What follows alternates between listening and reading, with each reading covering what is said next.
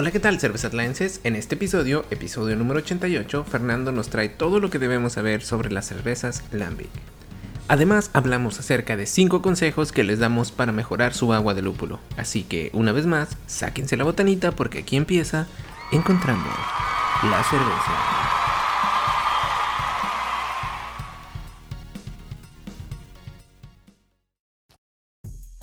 Tal, cervezas En este episodio vamos a continuar hablando acerca del agua de lúpulo. Tenemos un episodio anterior donde hicimos una introducción de nuestra primera agua de lúpulo, cómo nos fue. Fue muy... Nos salió muy bien, diría yo. Llega como más o menos como una receta, ¿no? Enseñaste o enseñamos pues cómo hacer agua de lúpulo en general. En general. Entonces hemos hecho por ahí varios lotes y en cada uno de ellos hemos estado modificando cositas y creo que ya tenemos la receta al 100. Lista para compartir con todos nuestros cervezatlanenses.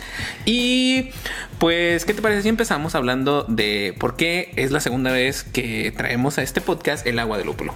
Pues por general, no sé, no sé en otros países, pero aquí en los Estados Unidos la agua de lúpulo es muy popular. Este, casi cada cervecería, aquí en Austin, pues, no sé, tampoco en otras ciudades, pero en Austin las cervecerías de Austin, casi cada una de ellas tiene agua de lúpulo, hasta la venden en latas, en la tienda, ya la puedes encontrar. Entonces es algo que, un movimiento que se ha, no sé, desarrollado mucho en los Estados Unidos. Sí, por ahí estuvimos escuchando en otro podcast a los dueños de la cervecería de Lagunitas. Sí, Lagunitas. Son los que hicieron ese, la Hoppy Refresher. ¿Cómo se llama la, la sí, marca creo que es el, el, Hoppy Refresher, el que le llaman, que es la primera agua de lúpulo que yo probé. No es la primera que salió. Y creo que es la mejor que hemos probado también. También es la mejor. Ellos están haciendo algo bien. Sí, entonces salieron hablando acerca de cómo durante la pandemia se empezó a dar como un nuevo movimiento de ser más, más healthy, más, más fit, más sano, más, más saludable. Y pues eh, todo eso se dio por la pandemia. Entonces dicen que sobre todo las generaciones, eh, las nuevas generaciones, las personas más jóvenes están buscando alternativas para poder disfrutar de algo que sea rico para tomar, pero que no tenga alcohol, ¿no? Viene ahí la cerveza sin alcohol y el agua de lúpulo. Sí, exactamente. Entonces, como está creciendo aquí, pues decidimos hablar acerca de las cinco cosas o los cinco consejos que les daríamos cuando hacen su agua de lúpulo. Sí, especialmente tú, tú eres el que has hecho casi todos los lotes, te gusta el, te gusta el agua carbonatada también, por eso. A mí sí me gusta el agua de lúpulo, pero no, casi no tomo agua carbonatada, eso no me llama tanta la atención, pero tú sí has hecho muchos lotes o creo que tú tienes muchas cosas que puedes compartir con todos. Más o menos. Pero, pero sí, entonces, ¿qué te parece si empezamos con el punto número uno? Y el punto número uno sería acerca del agua. Pues sí, es agua de lúpulo. Entonces, el punto número uno es que debes usar agua de calidad, ¿no? O sea, tienes que usar, la, depende de dónde vives, pero si usan cloramina para limpiar tu agua, entonces de la ciudad, pues. Entonces, usar agua de la llave, no, no sé, quizás si haces agua de lúpulo con esa agua no te va a salir bien. Es como la cerveza. O sea, quieres usar agua de calidad, que no tenga cloramina y todo eso. Sin embargo, este va a ser un poquito más notorio porque no tenemos la ayuda de, la cebada, ¿no? Que nos ayuda como vamos un poquito a disfrazar los, los, sabores. Y aunque sí tiene lúpulo, le vamos a agregar lúpulo, pero no para que nos quede súper amargosa. Queremos más que nada sacar del agua de lúpulo los sabores frutales. Sí. Que nos dé un sabor como a frutal, algo así sin que sea muy, muy, muy amargosa. Entonces, sí, el agua es importante. Y pues nosotros, para darle un poquito de dulzura, usamos saborizantes naturales. ¿O cómo le llaman? ¿Sabores naturales? Yo creo. No sé, ponen algo así de. Dice en inglés natural flavors. Sí. Lo que significan es que son. Es stevia. Entonces le echamos stevia. La cantidad de stevia que utilizamos para la receta de las aguas de lúpulo que tenemos aquí es un mililitro por galón. Pero eso es más, más para pelear contra la amargura, ¿no? Sí, es. Y casi muchos de estos tips van a ser para pelear contra la amargura. Porque lo peor que puedes tener es un agua de lúpulo que sepa demasiado amarga. Entonces lo que quieres hacer más que nada es reducir uh, la amargura que te va a dar el lúpulo, ¿no? Sí, no te quieres tomar té de campanilla, quieres tomar agua de lúpulo.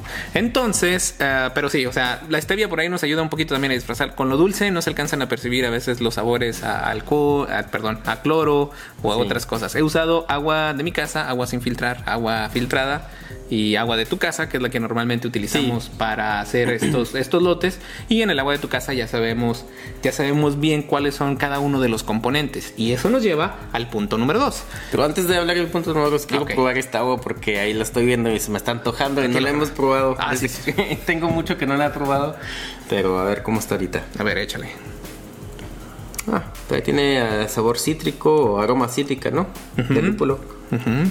Yo creo que es mi mejor agua de lúpulo, la verdad. Sí, está rica. Entonces. Y tiene eso que se siente de, de la stevia que le echaste. Digo, bien poquito, no es como si haces algo diferente, pero sí, no se siente amarga, tiene aroma y sabor cítrico. Tiene buen balance, tiene buen color, eh, tiene. Sabe, sabe y huele cítrico. De los lúpulos que utilicé, utilicé Citra, Simcoe y Centennial. Entonces, está más que bueno. nada es para, para darle y pues ahí está, ¿no? Está. Me gusta.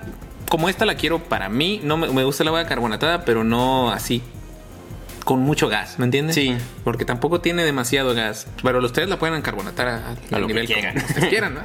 A mí no me gusta tanto, entonces por eso no se ve que burbujea tanto, pero sí, sí tiene, sí tiene ahí su carbonatación un poquito baja, pero así es como, así es como nos gusta. Sí, te quedó muy bien. Muy bien, entonces ahora sí, después de la introducción vamos con el punto número dos. Estábamos hablando acerca de los minerales, ¿no? Sí. Cómo, cómo es importante y con diferentes aguas y por ahí podemos utilizar el mismo lúpulo o stevia para disfrazar ciertos aromas y sabores. Sí. Pero es importante saber la cantidad de minerales que tienen porque una de las cosas que encontramos es que si agregamos cloruro de calcio, la cosa mejora. Sí, es, sí, es igual como cuando estamos hablando de agua como para las nipas, que quieres favorecer el cloruro porque el cloruro te va a dar este sabores más dulces o le va a ayudar a la malta, en este caso con cerveza, pero igual con agua va a ser lo mismo, que va, no sé, porque el sulfato, si tienes mucho sulfato en tu agua va, eh, no sé la palabra en español, pero se accentuate, como va... Acentúa. acentúa el sabor del lúpulo, acentúa la amargura del lúpulo. Entonces, quieres tu ah, relación de cloruro a sulfato ah, más alto del cloruro. Sí. Entonces, quieres agregar el cloruro de calcio. Sí, acuérden- acuérdense, la meta de hacer agua de lúpulo es darle en la torre a lo amargo y favorecer lo frutal. Entonces modificamos o agregamos el cloruro de calcio para que nos ayude con lo frutal y le baje la amargura. Sí, y al mismo tiempo creo que también le puede dar cuerpo a tu, a tu agua, pues, porque es igual, igual, igual como la cerveza. Sí. Te va a dar más dulzura y te va a dar más cuerpo en tu, en tu agua o en tu cerveza. Muy bien. Bueno, y estuvimos hablando de las cosas que, que podemos hacer para bajar la amargura del lúpulo, ¿no? Eso nos lleva a nuestro punto número 3. Y en el punto número 3 es el, el utilizar un ácido o echarle ácido al agua antes de nuestro proceso de, de- de elaboración del agua de lúpulo. Sí. ¿Verdad? Y una de las razones para hacerlo es, es exactamente para darle en la torre a la amargura. sí, se supone que eh, si tienes un agua con más ácido, con un pH más bajo, este no va a sacar, ah, o no, no sé, no, no va a sacar los alfa ácidos del lúpulo, entonces no va a dejar tanta amargura en tu, en tu agua o en tu cerveza, es igual con la cerveza. Ah, entonces estamos tratando de hacer lo mismo. Lo que escuchamos con los de Lagunitas es que ellos recomiendan ah, bajar el pH de tu agua antes de hacer nada con tu agua este, a un nivel de 4 pH mínimo. Y al final de hacer su agua, creo que eh, la meta es agarrar un pH de más o menos 3.2 a 3.6 en ese rango. So, eso es lo que quieren tener al final. Pero sí, a reducir el pH de tu agua a 4, va, no sé, no va a dejar que los alfa ácidos se ex- extraigan en tu agua y no va a dejar esa amargura de los alfa ácidos. Sí, y otra cosa que es importante... no se van a isomerizar. Esa es la palabra que no, no sí le salen, sí se isomerizan, pero el tener un pH más bajo no favorece la isomerización, entonces vas a tener Sí. un poquito menos de, Exacto. De, de amargura en tu cerveza. Sí. Eh, otra de las cosas por las cuales el pH es importante, sobre todo para una bebida sin alcohol, es precisamente que no tiene alcohol. Entonces es Oh, fácil sí. que se nos eche a perder. Entonces, Exactamente, un pH también. bajo va a hacer más difícil la, la generación de bacterias. Entonces, mientras más bajo, menos riesgo de que se nos contamine y pues va a estar mucho mejor. Sí, aquí en los Estados Unidos no sé la organización que maneja todo eso, pero el- la recomendación o lo que requieren es tener un pH de 4.5 para o más bajo en cualquier bebida que vas a vender al público. Entonces, y es por eso que no, no pueden, muchas bacterias no le gusta un pH abajo de 4.5, entonces es mucho mejor un pH más bajo porque no vas a, a- a tener bacterias en tu bebida. Claro. Y en nuestro caso, yo puse mi agua a 3.2 de pH antes de hacer la- el, el agua de lúpulo. Y de los ácidos, por ahí nos pueden preguntar, oye Fernando, ¿y qué ácidos podemos utilizar? Pues- bueno, pues en realidad no importará. Entonces, Hasta ellos, lo creo que los de Lagunitas creo que dijeron que ellos usan el ácido láctico, pero puedes usar ácido fosfórico y ellos también tienen como ah, malic acid, citric acid, no sé las traducciones, pero hay diferentes tipos de ácido y puedes experimentar con cualquier tipo de ácido porque la meta solamente es bajar tu pH y diferentes ácidos te pueden dar diferentes sabores y puede afectar tu agua al final y quizás te dé algo más único que, que no es como lo que hacen los de Lagunitas o otras cervecerías. Exacto. En mi caso, yo utilicé limones. Entonces le estuve ahí exprimiendo limones, midiendo el pH, exprimiendo limones, midiendo el pH hasta que llegó a 3.2, porque ¿Y yo quería un sabor cítrico. usaste? Seis limones amarillos. Hasta que le bajé el pH a. Creo que utilicé como 6 galones de agua, pero yo creo que mis limones amarillos eran transgénicos, limonotes, cabrón. Entonces sí, tenían mucho jugo. ¿Y un lote de 6 galones? Un lote de 6 Ok. galones. Empecé con 6 galones para que me quedara este. So, un limón por galón. Un limón por galón, Sí. exacto. Un limón por galón, más o menos, y es todo. O, y. ¿Qué más? Eh, ah, sí, sí, claro. Estábamos hablando del pH y cómo bajarle. eh, eh, Antes de la- nada, La, sí. amargura a los lúpulos, ¿no? Eso nos lleva a nuestro punto número 4, Sí. que es precisamente la, la adición de lúpulo, cuántos lúpulos le, le echamos y dónde. En este caso, yo no utilicé lúpulos en, la, en, en el hervimiento. Yo Sí. utilicé la técnica, no sé si recuerdan cuando hablamos acerca de mi tío, el Scott Janish, que utiliza diferentes temperaturas después del hervimiento para sacar más sabores En su frutales. Whirlpool, ¿no? Sí, en su Whirlpool o el Hopstand. En mi caso, yo hice un Hopstand a 203 Fahrenheit y lo dejé ahí 10 minutos y luego a 185. ¿Y ¿Le echaste dos veces lúpulo o el mismo? ¿Cómo lo hiciste? Es el mismo, le eché todo el lúpulo ¿Al mismo tiempo? Al mismo tiempo. Ah. Y luego ya le vas 203 subiendo, y luego lo le dejas a- descansar y ok. y luego ya. Ahí se queda. Y después de eso, sí hice un, este, un dry hop al final. Oye, las cantidades que ellos recomiendan y nosotros estamos recomendando dos libras por barril, pero sé que has hecho varios lotes y empezaste con cantidades más pequeñas. ¿Y qué nos puedes decir de...? Porque a, a- a lo mejor alguien va a escuchar eso y dos, dos libras por barril, ¿qué quiere decir? Son más o menos 28.3 gramos de lúpulo por cada galón de agua que tengas, que es bastante, es una onza por cada... Es un chorro. Es un- Entonces tú empezaste usando cantidades más pequeñas y, y ¿qué nos puedes decir de tu... que que sale bien, pero uno de los errores que yo cometí cuando estaba haciendo la adición de lúpulo en, en lotes pasados es que no lo estaba poniendo en mi fermentador después de hacer todo esto. Entonces ya saben que cuando, como yo uso pallets, Sí, siempre es- esos como pasturita de pollo, esos como capsulitas, siempre sueltan algo, ¿no? Sueltan como un polvito. Polvito, sí, Entonces, cuando se abren y todo entre el líquido. Entonces, todo ese líquido se iba, se iba quedando ahí y luego al hacer la transferencia, como no lo tenía en un, en un fermentador cónico, entonces siempre me quedaba ese polvito. Entonces, cuando yo me servía mi agua de lúpulo, En la se primera- sentía aquí en la garganta que me ardía. y viene todo ese polvito que le quedaba al agua, así. Entonces, platicando contigo, dijiste, oye, pues, hazlo en un fermentador y entonces ya todo eso va a quedar en el cono, haces una especie de cold crash también, todo eso te queda en el cono y transfieres el líquido. algo más, más, más, este, Claro. más, más clarito, menos, no tan turbio, pues, por todo ese lúpulo que le quedó. Entonces, eh, después que de hacer eso, yo no me animaba a echarle dos libras por barril y, y, pues, se- se le- yo sentía como que sí sabía lúpulo, pero no tanto, no sé si recuerdas. Sí. Como que estaba como ahí, pero no sabía la de Lagunitas. Nuestra referencia Ah, sí, siempre sí. ha sido la de Sí, Lagunitas. porque esa ha sido la mejor. Exacto, Porque entonces- tiene aroma bien afrutada y todo, y el sabor está, está, está buena, está buena, porque está bien cara. Sí. Pero sí, es- sí están haciendo todo bien. Sí, entonces no sabía como una lagunitas diluida. Entonces dije, Sí. bueno, le voy a hacer caso al Fernando, le voy a echar dos libras por barril. ¿Y qué pasó? Pues aquí, tú dime, tú Pues dime no, qué sí. pasó. No, sí, sí está, sí tiene el carácter de lúpulo, sí está más afrutada y todo, tiene sabores cítricos, tiene todo. O sea, está... Quizás si tengo este, el, a- el agua de lagunitas no, no puedo tratarla- no, no puedo notar la diferencia. Ay, cállate, mentiroso. no, pero sí quedó buena, sí quedó buena.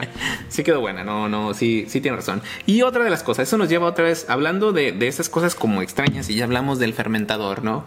Eso nos lleva a nuestro punto número 5. Sí. Y nuestro punto número 5 es adición de levadura. ¿Y por qué? No lo sé. Tú me dijiste, échale levadura, dije, le voy a echar levadura. Pues aparentemente el, el agua del lúpulo también se puede oxidar. Y eso yo no sabía. Este, pero los nuestros amigos de Brulosophy hicieron un experimento donde hicieron dos lotes de agua y de agua de lúpulo, pues. Y uno lo dejaron así nomás sin levadura y otro le echaron levadura. Y el color, como este, se mira clarita, verde, quizás. Les vamos a poner una foto porque pues como el, nuestro fondo es verde, a lo mejor no se va a ver del Ah, color que esté, pero les vamos a mandar una foto para que vean cómo está. Pues sí, es clarita, casi. No, no es como si está verde, verde, pero sí tiene como algo, no sé, turbio, verde, pero no sé. Un verde bajito, Ah, transparentoso, sí, bien. Exactamente. Pero sí, los de Brulosophy tomaron fotos de las dos y una estaba como cafecita. Sí. La que no le echaron la levadura. Y también los de Lagunitas dijeron que ellos hicieron experimentos y que siempre, el agua siempre sabía mejor cuando le echaban levadura. Y en este caso creo que usamos una levadura Kavai que teníamos ahí, que estaba en un paquetito viejo que, us- que teníamos y pues le- se la atacamos y, y creo que sí hizo diferencia. Sí, le eché el paquetito de Kebike. ah, era la Boss, un paquete tal cual. Y pues lo mismo. O sea, y también es lo bueno de usar el fermentador porque igual la dejo ahí.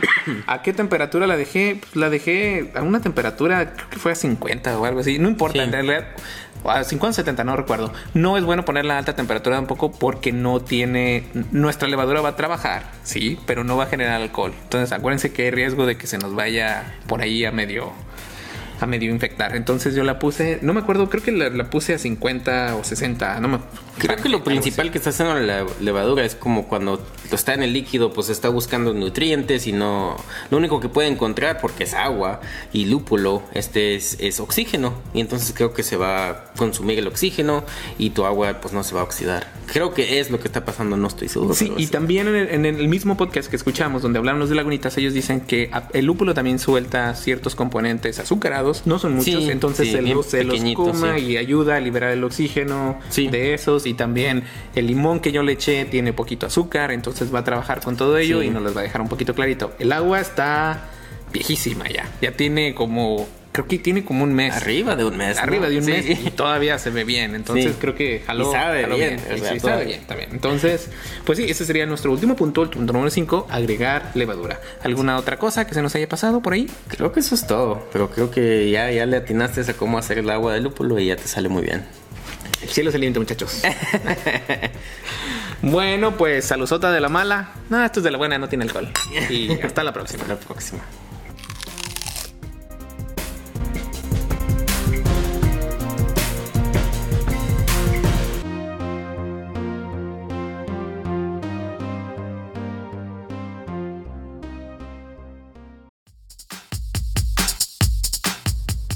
¿Les gustaría aprender más sobre el proceso de elaboración de la cerveza de forma más visual? Pues es fácil. Vayan a YouTube y busquen el canal de Cervezatlán, donde podrán encontrar diferentes tutoriales y experimentos. Recuerden, YouTube Cervezatlán.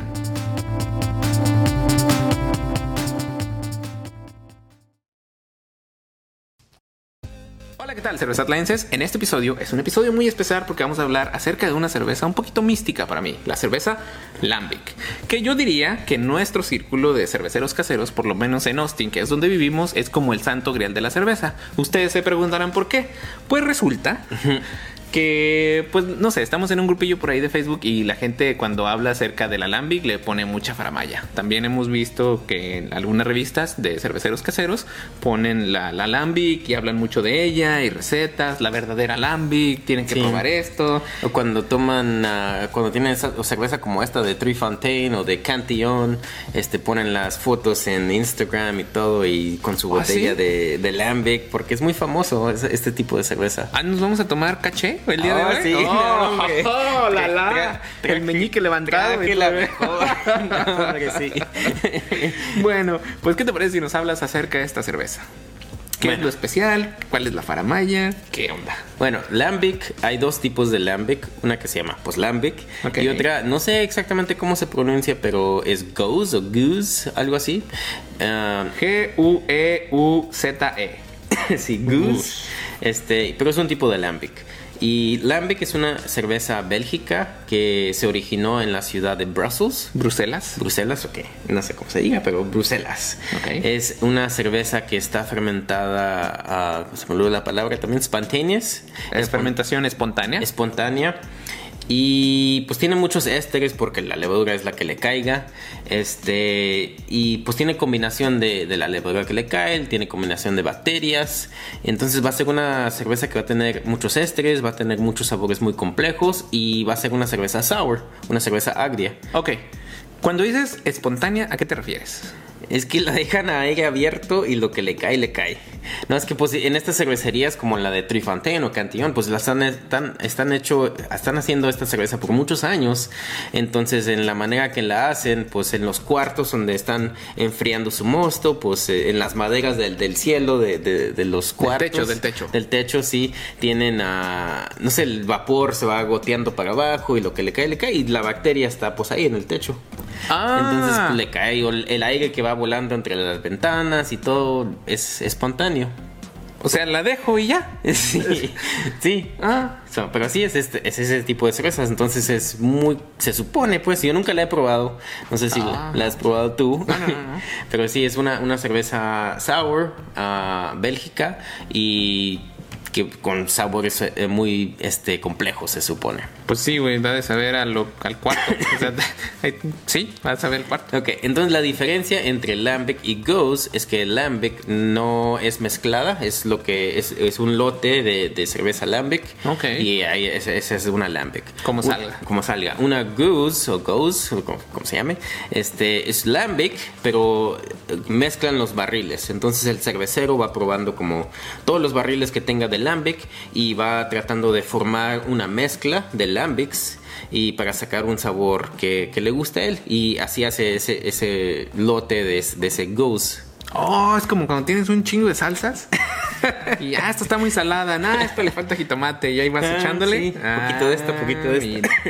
Pero típicamente es un tercio de, de lambic vieja y dos tercios de lambic nueva. Es- Ok. esa es una goose.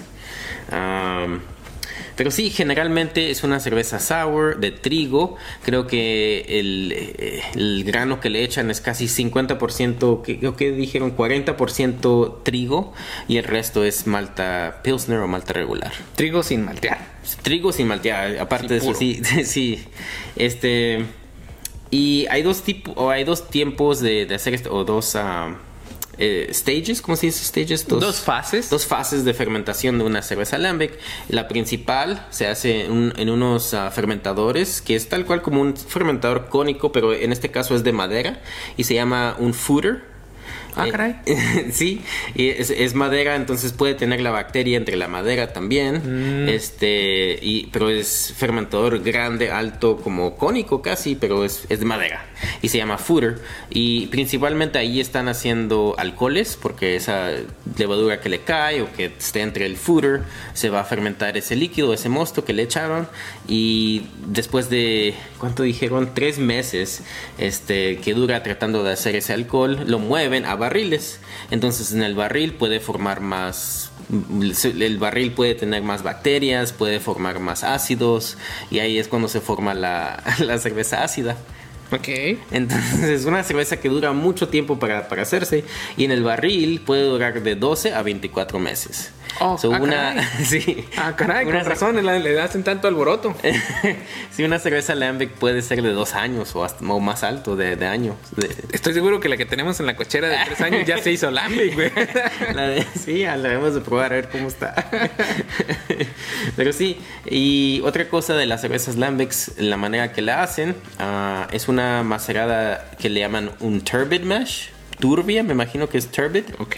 No sé, no sé la, la traducción, pero es un turbid mash. Ok. Este, y lo que es, es, eh, están malteando o están macerando, pues, esa, ah, esa mezcla de, de malta y de, ah, como dijiste, es trigo que no es malteado. Y están tratando de sacar los, los azúcares, pero quieren formar azúcares que son ah, como dextrins, que no son ah, fermentables. Ok. So, quieren tener mucho, muchos dextrins para que no sea tan fermentable ese mosto. Ok. Porque quieren que en, en su fase principal de hacer alcohol quede más azúcares que no son fermentables por esa bacteria al principio o esa levadura al principio. Y quieren dejar todo lo demás para el barril para que se puedan formar esos sabores más complejos. Ok. Y va a durar mucho tiempo porque son, no son tan fermentables los azúcares. Entonces por eso dura 12 a 24 meses en un barril. Oh. Para que se acabe de, de consumir esos, esos almidones o, es- o esos azúcares que se formaron. Entonces quieres hacer esa, esa macerada turbia o turbid para formar ah, azúcares que no se pueden fermentar. Entonces hacen una macerada para hacer lento el proceso de fermentación. Exactamente. A propósito, para que pueda hacerse en, los, en los cuatro, digo, en, los, en el año, en los dos sí, los dos años casi. Y lo que estuve viendo es que es más o menos como una macerada de decocción. Tenemos videos donde, o sí, donde hablamos de maceradas de decocción. Muy buenos, por cierto. y la manera en que la hacen, pues hacen su macerada regular, la hacen la macerada muy gruesa, eso casi no tiene líquido, creo. Y después de un descanso en una cierta temperatura, no sé en cuánto la empiezan, uh, una, un descanso de proteína que es de 45 Celsius, que es 113 Fahrenheit, uh, la dejan descansar por 10 o 20 minutos y de allí jalan o le sacan pues líquido, solamente líquido. la diferencia entre una macerada turbid, turbid mash y una macerada de cocción es que en la de cocción le sacas un tercio de la macerada todo con el, con el todo el grano y todo, todo lo que traiga. Sí. Y en una macerada turbid más le estás sacando el líquido. Ok. Esa es la diferencia principal. Pero lo demás es casi igual, que haces esos descansos en diferentes temperaturas, como el descanso de, proteína, el descanso de, de beta amylase para sacar azúcares y todo eso hasta que te subas hasta arriba. Y al final, haciendo esta ese tipo de macerada, el resultado del mosto se supone que va a ser muy este como lechoso, como muy sí es lo que es lo que dicen que parece que hasta leche porque es tan turbio Pero como blanco como así muy opaco, muy... Muy opaco, sí, no sé si va a estar blanco, pero sí creo que es más o menos, están refiriéndose que es muy opaco el líquido al final. Ok, ok, sí, ya te entendí. pero sí, así ese, ese es el, proceso de hacer ese, ese mosto para esta cerveza y como tú dijiste, es, la meta es más o menos agarrar un mosto que no sea tan fermentable porque quieren dejar este, esas azúcares para que se fermenten en los barriles en 12 a 24 meses. Ok. Y lo último que hacen es que usan lúpulo, pero usan lúpulo viejo. Ah, también. Viejo, viejo, como años, como 6, 7 años de viejo, que lo dejan a aire abierto, ah, que se oxide todo el lúpulo. Pues que agarran, güey. qué sabe? sí, está, hasta aquí hay una cervecería, Chester King, que es muy famoso en Austin, aquí. Y ellos, ellos hacen, ah, a veces hacen cervezas Lambic. Y ellos tienen el lúpulo, que es lúpulo de hoja. Y los tienen en, esa granja. Sí, sí ha sido la cervecería. Tiene una granja y tienen chivos y quién sabe qué tanto. Sí, pero. Es chiquitita. Es que, hace mucho calor. Y como que no se da el lúpulo bien. pero tienen. Y en los rafters, no sé cómo se diga rafter, pero arriba como tienen... Oh, tienen unas como unas correas arriba donde cuelgan los. Sí, tienen como. Sí, y ahí dejan lúpulo así suelto viejo y lo dejan por años, así en aire abierto, en la temperatura de aquí. La caca de los chivos, porque tienen chivos, todo. Pero están arriba, no, no alcanzan los chivos. También vuela ahí con el aire todo. ¿eh? pero sí, los dejan ahí por varios años y pues sí, el, lúpulo está oxidado. Eh, la, razón es porque quieren que se le caiga. al, hacer ese lúpulo viejo ya no va a tener los alfácidos. Y lo único que le va a sobrevivir es quizás beta ácidos, ácidos beta, Y pues no va a ser, no, no te va a dejar amargura, pero lo único que te va a dejar es quizás un sabor, creo que va a ser más acatoso. Mm, ok. Ah, y todavía, todavía va a tener las ah, propiedades de antioxidant. Ok, ok. Que es lo que buscas en hacer. Ah, es lo que están buscando más o menos en, en echarle, porque quieren antioxidant también para que no se haga, no le entren bacterias malas también. Ok, ok. Pero sí, eso es principalmente así se hace una lambic y usan lúpulo viejo y hasta cuando lo describen no sé, no, no me no, no, suena como va a ser como que va a ser bueno. Ahí te va lo que yo pienso. Era un güey bien cochino que se dedicaba a hacer cerveza y como decía mi tía, mi tío Toño en paz descanse, le ponía el rico adobo. No se lavaba las manitas y de repente, ¡pop! fermentó así. y pues ahí le echó lúpulo viejo y todo. Obviamente no es así, o sea, es, un proceso bien, es, es, un proceso complejo para poder llegar a hacer las cervezas eh, con la misma, que, sepan parecidas, ¿no? Sí. Y, o sea, que, se te, que te quede una cerveza balanceada, con todas las cosas que normalmente no quieres. Hacer una cerveza con todas las, cosas que normalmente no quieres ha de ser bien difícil. Sí, no sé. Entonces no, sé cómo va a estar esta cerveza, pero la cervecería Three Fontaine es muy, muy famosa de hacer cervezas lambics. Y la otra es Cantillon, y creo que entre esas dos son las más famosillas, pero esta es la principal. ¿Cuánto cuesta una cerveza no que dura dos años en salir? Son los lotes para hacer. Es, eh, también caras. O sea, esta botellita creo que me costó como 14 dólares y estaba en Ay, caray. especial. Ah, estaba en, está- des- en estaba en descuento. super, super venta. Sí. Entonces sí están bien caritas. Este. y ¿Cuánto tiene de líquido, sabes? No sé. A ver, a ver si le puedo. Pero la razón es que los lotes que hacen para hacer cerveza Lambic es muy pequeño. Y otra cosa es que nomás hay una temporada donde típicamente hacen Lambic. Y creo que es cuando la temperatura está más fría. Lo escribí en- entre octubre y abril. Es la única temporada donde hacen Lambics. y la razón es porque la temperatura afuera en ese lugar, en Brussels, está más fría. Es como cin- 15 grados centígrados, que es como se- 60 grados Fahrenheit. No sube arriba de eso. Casi siempre es mucho más bajo que eso. Y eso es lo, lo máximo que se va a subir en ese tiempo. Entonces, nomás hay una un cierto tiempo donde pueden hacer lambics y las cantidades son muy pequeñas. Ok. Y igual tienen que guardarla por dos años hasta que salgan, hasta que la mezclen y todo y hacen una goose como esta. Y esta no es, es lambic, pero es una cerveza goose porque la, es una cerveza mezclada. ¿Mezclada? Sí, Bueno, es de 370 mililitros. 12.7 onzas. sí. Entonces, pues sí, sale poquita. No, sí, con razón, el- tanta faramaya, güey. Pues sale bien cara. Mejor la haces en tu casa. Y hay, también hay otra cosa con lambics. No creo que esta es una de ellas, pero hay lambics que la- les son afrutadas, le, le echan fruta. Y la más famosa de esas es una cerveza que se llama Crike. K-R-I-E-K. Ok. Y es una lambic que le echan cerezas. Oh. Y sí, esa es la otra más famosa, es una cerveza roja por las cerezas. Y pues es igual, más es, es lambic, pero le echan cerezas. Y la otra es, ah, le llaman framboise, que es la, la palabra en francés de frambuesa. Frambuesa. Sí, entonces le- es una lambic, pero le echan frambuesa. Ok. Entonces hay diferentes, y hay diferentes como con durazno y todos, hay diferentes tipos afrutados, pero típicamente esa es una lambic. So, ¿Qué te parece si la probamos sabiendo todo eso que es? No sé, como El- que ya no me dan ganas. es una cerveza agria, con lúpulo viejo. Ay, con el güey que no se lava las manos y de repente fermenta. A ver, tú ábrela porque esta no tiene corcholata, es de corchito. Y pues a veces son un poquito difíciles de abrir, ¿no?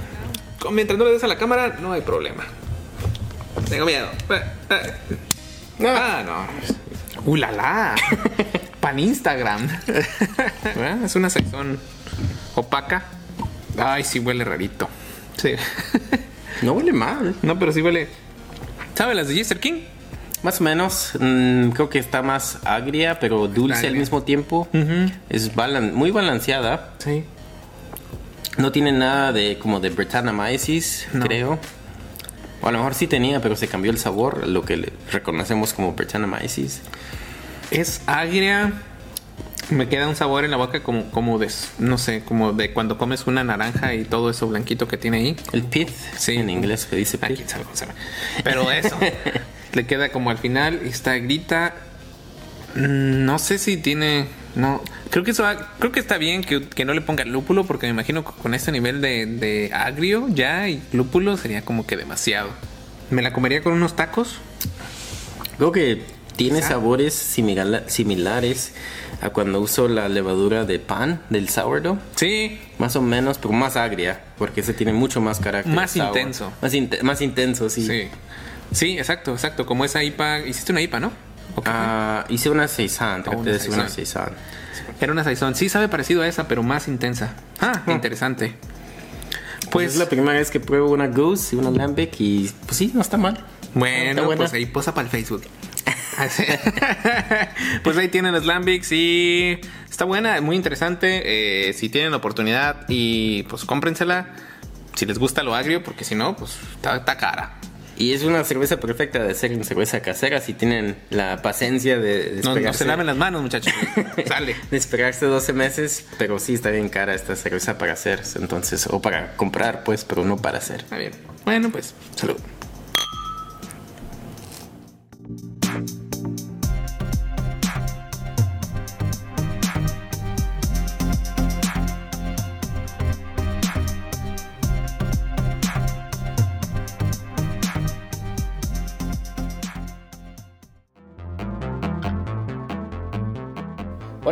Si les está gustando el contenido de nuestro podcast y nos quieren apoyar, pueden hacerlo en nuestra página de internet cervezatlan.com, donde podrán donar utilizando el botón Cómprame una cerveza.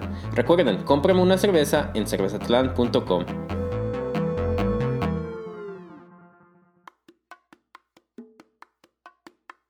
Esto es Invítame una chela y este es un episodio muy especial para nosotros porque Fernando nos trajo una cerveza californiana que se supone que es la crema innata de las cervezas de allá. Sí, más o menos. Es la cervecería Highland Park de Los Ángeles, California. Y la razón por qué esta cervecería, cervecería, es muy famosa es porque se supone que ellos son los que originaron el estilo conocido como West Coast Pilsner. Y esta es exactamente la cerveza que trajimos, es una West Coast Pilsner, que en este caso se llama Hand of Josh. Pero es una cerveza Pilsner con lúpulo americano, no es lúpulo alemán. O sea, es una Pils lupulada. Sí, tienen, uh, bueno, no, no tienen qué, qué lúpulo usaron, Ay, pero sí usaron a lúpulo americano, como Citra, Mosaic, ese, ese tipo de lúpulo. Frutal, no nada más así como lúpulo Exacto. noble. Sí, exactamente, no es lúpulo noble. Ok, bueno, pues vamos a probarla a ver qué onda. A ver. Pues sí, huele a. Huele a. Dank, como- casi como... Huele como, huele como IPA, güey. casi, sí. No, sí, sí. No tanto dank, pero sí tiene afrutado con poquito dank. No puedo distinguir entre esto y una Hoppy Lager. Pues es lo mismo, ¿no? Pues sí, es West una Coast Pils. Pilsner. No es que el nombre que le están poniendo es West Coast Pills Porque en vez son de de- Happy Lager. Porque son de California. pues sí. Bueno, pues a mí se me hace muy buena. Creo que está muy balanceada. Sabe frutal, no Sí. muy amarga. Está seca. Está, Está seca. Entonces creo que buena. Unos taquitos y.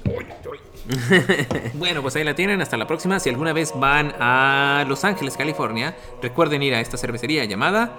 Highland Park Brewery de Los Ángeles. Van a ver un juego del LA Galaxy, si les gusta, o el LAFC. Y ya pasan a la cervecería. Y qué buen día. sí. Bueno, hasta la próxima. En los avisos parroquiales solo queremos darles las gracias por escucharnos. Ya saben, esto es para ustedes. Cualquier duda, comentario o sugerencia nos la pueden hacer en nuestras redes sociales y podemos ir en paz. La cerveza ha terminado.